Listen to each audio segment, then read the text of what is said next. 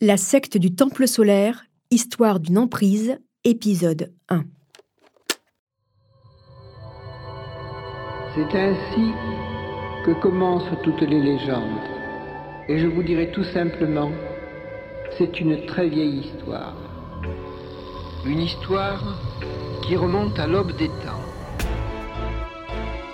La voix que vous venez d'entendre est celle de Jody Mambro, l'un des gourous de l'ordre du Temple solaire. Dans les années 90, en France, en Suisse et au Canada, cet homme et son acolyte Luc Jouret ont précipité avec eux dans la mort 74 de leurs adeptes. Des hommes, des femmes et leurs enfants qui ont cru, en quittant la Terre, rejoindre un monde meilleur sur une autre planète appelée Sirius. Vous écoutez Homicide, je suis Caroline Nogueras.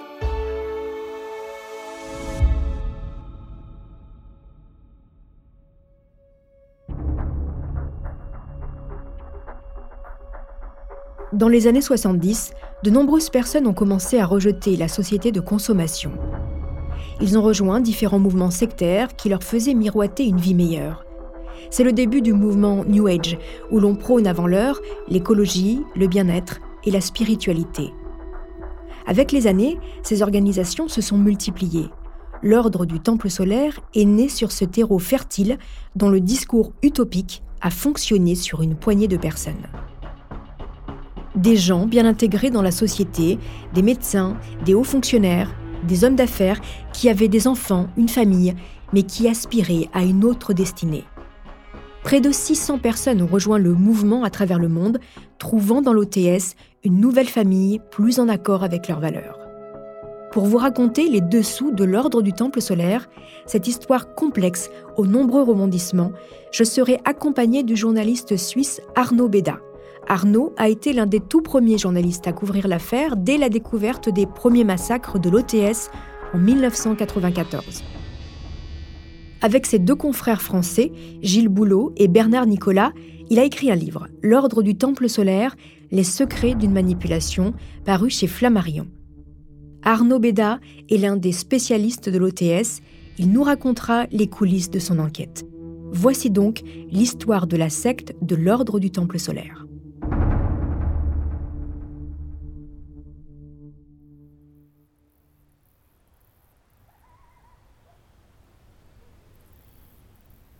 Il est minuit, ce 5 octobre 94. À Chéry, village de 300 âmes près de Genève, d'habitude si calme, des détonations fortes viennent fendre le silence de la nuit. Un chalet est en proie aux flammes. Le toit est en train de s'effondrer. Les pompiers, alertés par des villageois, arrivent rapidement sur les lieux. Toute la nuit, les soldats du feu vont tenter de maîtriser cet incendie.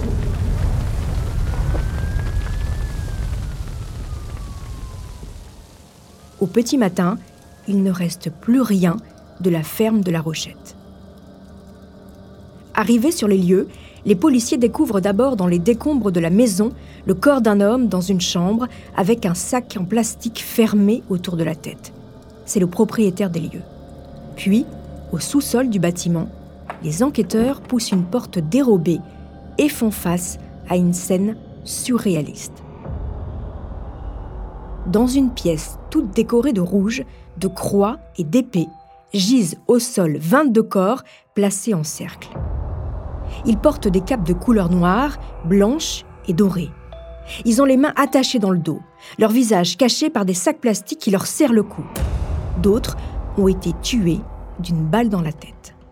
Tout, à coup, un des policiers. Serge Thierin, pompier à Chéry. A poussé l'épaule contre une paroi et une porte s'est ouverte. Il y avait un couloir euh, en, contour et c'est là qu'on a trouvé les 22 personnes euh, étendues en forme de rond dans la, dans la pièce qui semble être l'église. Parmi les victimes, il y a cinq Français. Leurs cartes d'identité ont été retrouvées sur les lieux du drame. Toutes ont été droguées avant d'être exécutées. Les habitants du village de Chéry sont sous le choc. Vous les connaissiez les gens qui étaient dans cette ferme? Oui. Et alors, quelle impression vous faisaient-ils? Ah, Très bonne impression, ils étaient très sympas, très gentils. Euh, j'ai eu l'occasion de discuter avec euh, les cinq. vraiment très, très sympa. Et vous imaginiez qu'il y avait une secte dans cette ferme? Pas du tout alors. Non, même en discutant, en parlant avec eux, ils n'étaient vraiment pas supposés faire partie d'une secte. L'horreur ne s'arrête pas là. Trois heures après l'incendie de Chéry, à 200 km au sud, dans le village de Salvan, toujours en Suisse, le même scénario s'est produit. Deux chalets en proie aux flammes sont devenus les tombeaux de 25 personnes, dont quatre enfants. Un troisième chalet n'a que partiellement brûlé. L'identification des corps s'annonce très difficile. Pierrot Jacquier, l'un des premiers pompiers à être intervenu à Salvan, choqué par ce qu'il a vu, répond au micro d'Antenne 2. Dans le deuxième chalet euh, qui a été complètement carbonisé, on n'a pas de, on voit pas de, cadavres. On sait qu'il y a des cadavres, mais on ne peut pas dire que c'est des enfants. On ne peut pas dire.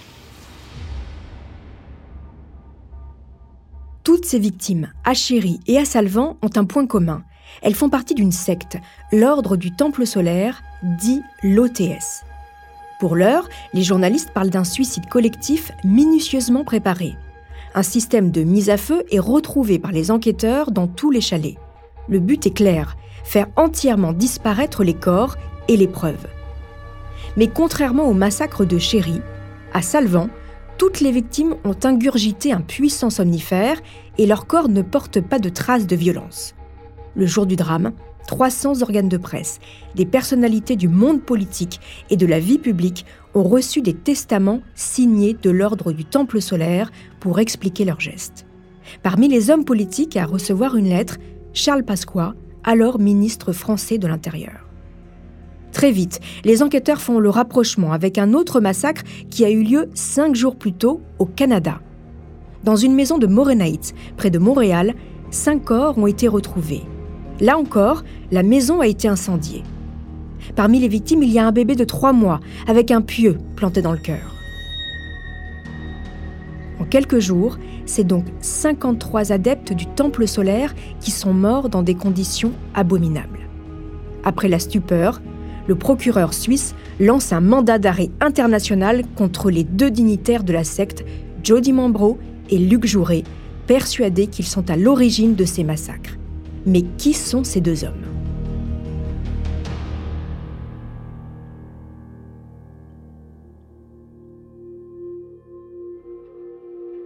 Joseph Dimambro, dit Joe Dimambro, est le plus âgé des deux. Né en 1924, originaire du Gard, il devient bijoutier dans les années 50. Escroc à ses heures perdues, il écope de six mois de prison. Petit homme, toujours affublé d'une perruque pour cacher sa calvitie.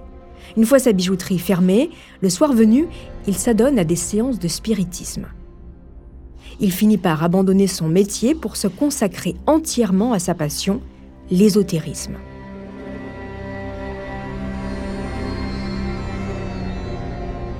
Dans les années 70, Dimambro rejoint un temps une loge maçonnique, puis un mouvement spirituel, la Rose-Croix de Lamorque. Il s'intéresse aussi au bouddhisme et côtoie activement des membres du SAC, le service d'action civique de Charles Pasqua, ministre de l'Intérieur. Le problème, c'est que Jody Mambro n'a plus un sou. Pour fuir ses dettes, il quitte la France et vient s'installer en Suisse. Et pour se refaire une santé financière, il crée une petite fondation, la Golden Way. Il y parle l'ésotérisme, art, science et médecine, tout en profitant de l'argent de ses adhérents mais c'est sa rencontre avec un médecin homéopathe qui va propulser sa carrière de petit arnaqueur à escroc de grande envergure. En 1980, l'ancien bijoutier assiste à une conférence donnée par un médecin belge, Luc Jouret. Comme beaucoup d'autres, il est immédiatement séduit par le discours du jeune docteur Jouret au charisme indéniable, qui revendique soigner les corps, mais aussi les âmes. Écoutez un extrait de l'une de ses conférences. Euh, oui, bien sûr, la maladie est une expression karmique, au sens où les hindous l'ont apprise. Mais qu'est-ce que c'est que le karma? Le karma, c'est le résultat de la qualité des actes que vous posez. Point. Il est clair que si, mais ça se traduit entre autres par une transmission spontanée de l'hérédité. Au moment de la fusion des gènes, lors de la copulation, lors de la nidification, lors du développement du fœtus, automatiquement vous transportez une histoire. Jody Mambro rêve de fonder son organisation ésotérique et avec Luc Jouret, il a trouvé son rabatteur.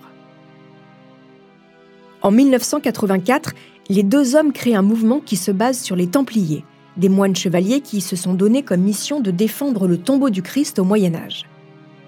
Les deux gourous nomment leur mouvement l'Ordre du Temple solaire, avec comme signe distinctif une croix de couleur rouge. Lors de réunions secrètes, on y parle fraternité, bien-être et élévation spirituelle.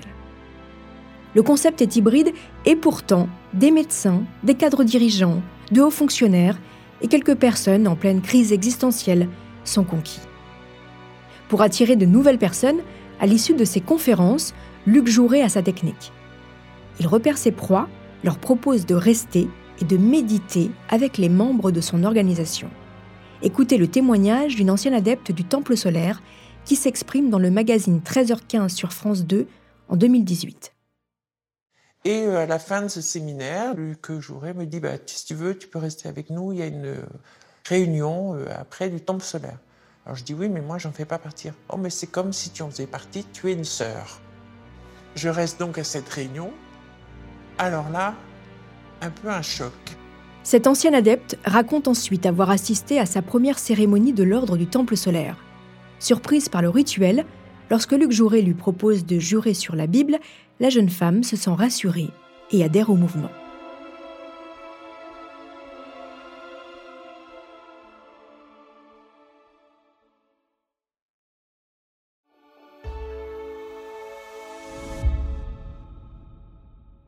Revenons à Jody Mambro, le cerveau de la secte, le grand maître, celui qui a imaginé les rituels et son concept. Pour le folklore, il a pioché des idées dans les différentes sociétés secrètes qu'il a côtoyées. Il revêt une cape couleur or, et ses adeptes ont aussi des capes de différentes couleurs en fonction de leur degré d'appartenance à l'OTS.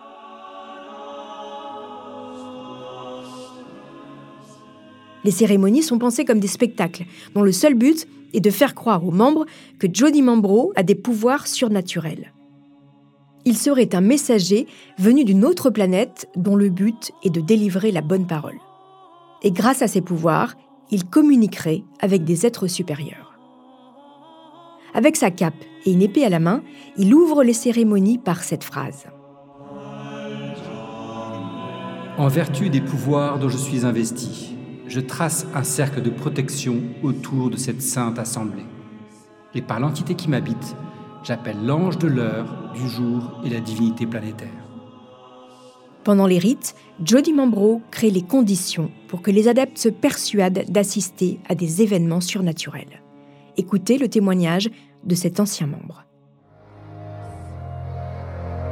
Il y avait déjà toute une préparation euh, par des sons, par des chants, par des musiques, par le phénomène d'être euh, unis tous les uns parmi les autres.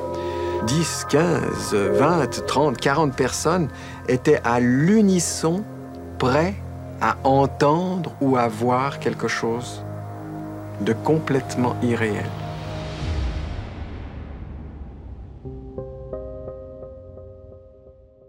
Plus c'est gros et plus ça passe. En témoigne l'histoire de l'enfant cosmique. Jody Mambro est marié à Jocelyne Dimambro, mais au sein de la secte, il a une maîtresse, Dominique Bellaton.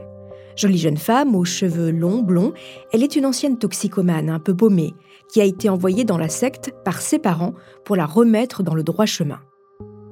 Elle voue une véritable admiration pour son maître et amant, Joe. Quoi qu'il lui demande, elle accepte. Dominique est enceinte de Joe. Le gourou va alors utiliser cette grossesse pour accroître un peu plus son emprise sur les membres de la secte. Pour annoncer la naissance de cet enfant, il va inventer un concept, la théogamie. Il réunit les adeptes en leur expliquant que sous peu, Dominique Bellaton mettra au monde un enfant qui sera le nouveau Christ. Pendant la cérémonie dans le sanctuaire, il appose sur la gorge de Dominique une épée et par un jeu de trucage et d'effets spéciaux, un éclair apparaît. L'assemblée est stupéfaite et il annonce la naissance dans neuf mois d'un garçon. Manque de chance, l'enfant cosmique est une petite fille. Jody Mambro décide de l'appeler Emmanuel, un prénom mixte, et il l'élève comme un garçon. La petite Emmanuelle ne voit personne, hormis les adeptes. Elle ne peut rien toucher et porte systématiquement un casque sur la tête pour la protéger de la moindre impureté. La vie de cette fillette est un véritable enfer.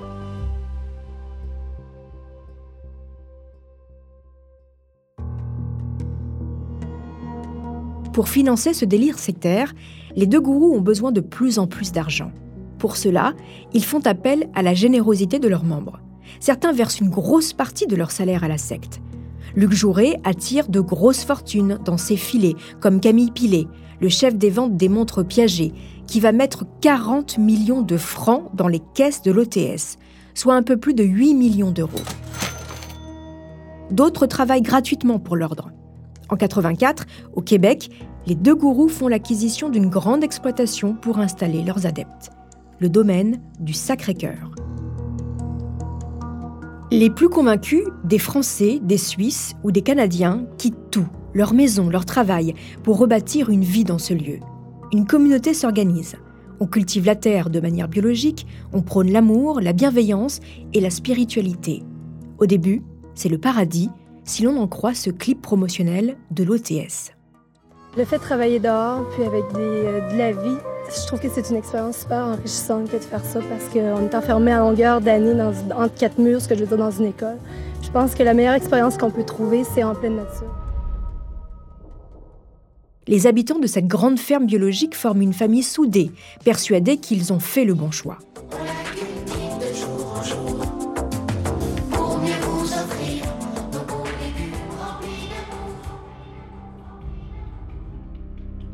Pendant que les adeptes vivent chichement, les deux gourous mènent la belle vie et ne se refusent rien. Voyageant en première classe aux quatre coins de la planète, voitures de luxe, restaurants étoilés, au point de créer le doute chez certains membres de l'OTS. Et si l'ordre du Temple solaire n'était qu'une sombre escroquerie? Les deux gourous, se sentant menacés, vont soudain changer de discours et imaginer le pire des massacres.